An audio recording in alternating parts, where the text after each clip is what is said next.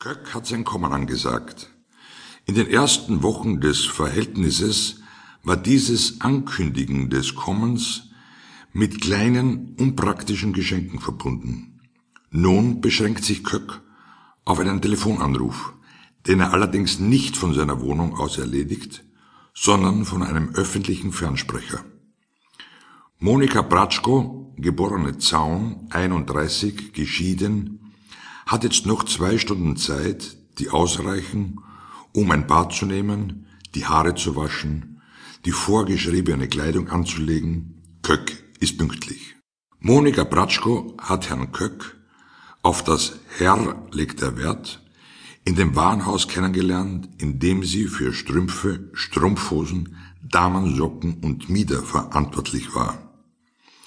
Köck interessierte sich für Strümpfe, er kaufte auch ein paar.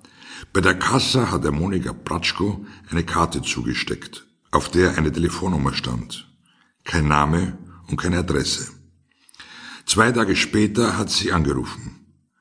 Köck hat sie etwas umständlich und kichernd zum Essen eingeladen. Die Verkäuferin hat nicht abgelehnt.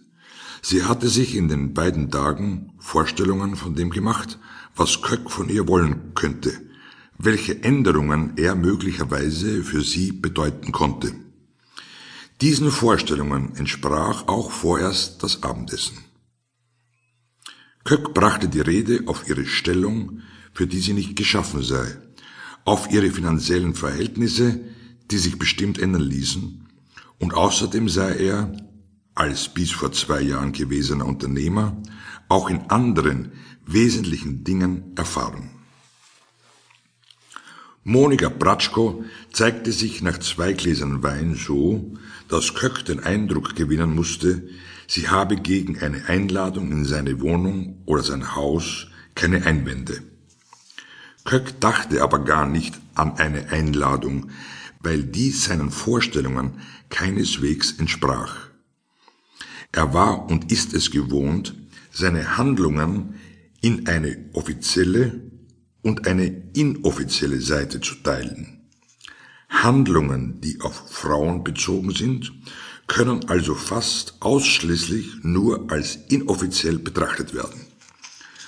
Auch seine Wünsche, die er ihr gegenüber zu stellen, sehr wohl die Absicht hatte, konnte nur inoffiziellen Charakter haben, um gleichzeitig auch zu diesen Wünschen Distanz vorzutäuschen. Eine Distanz, die er sich nicht nur für den Anfang eines Verhältnisses wünschte. Seine bisherigen Kontakte waren durch erhebliche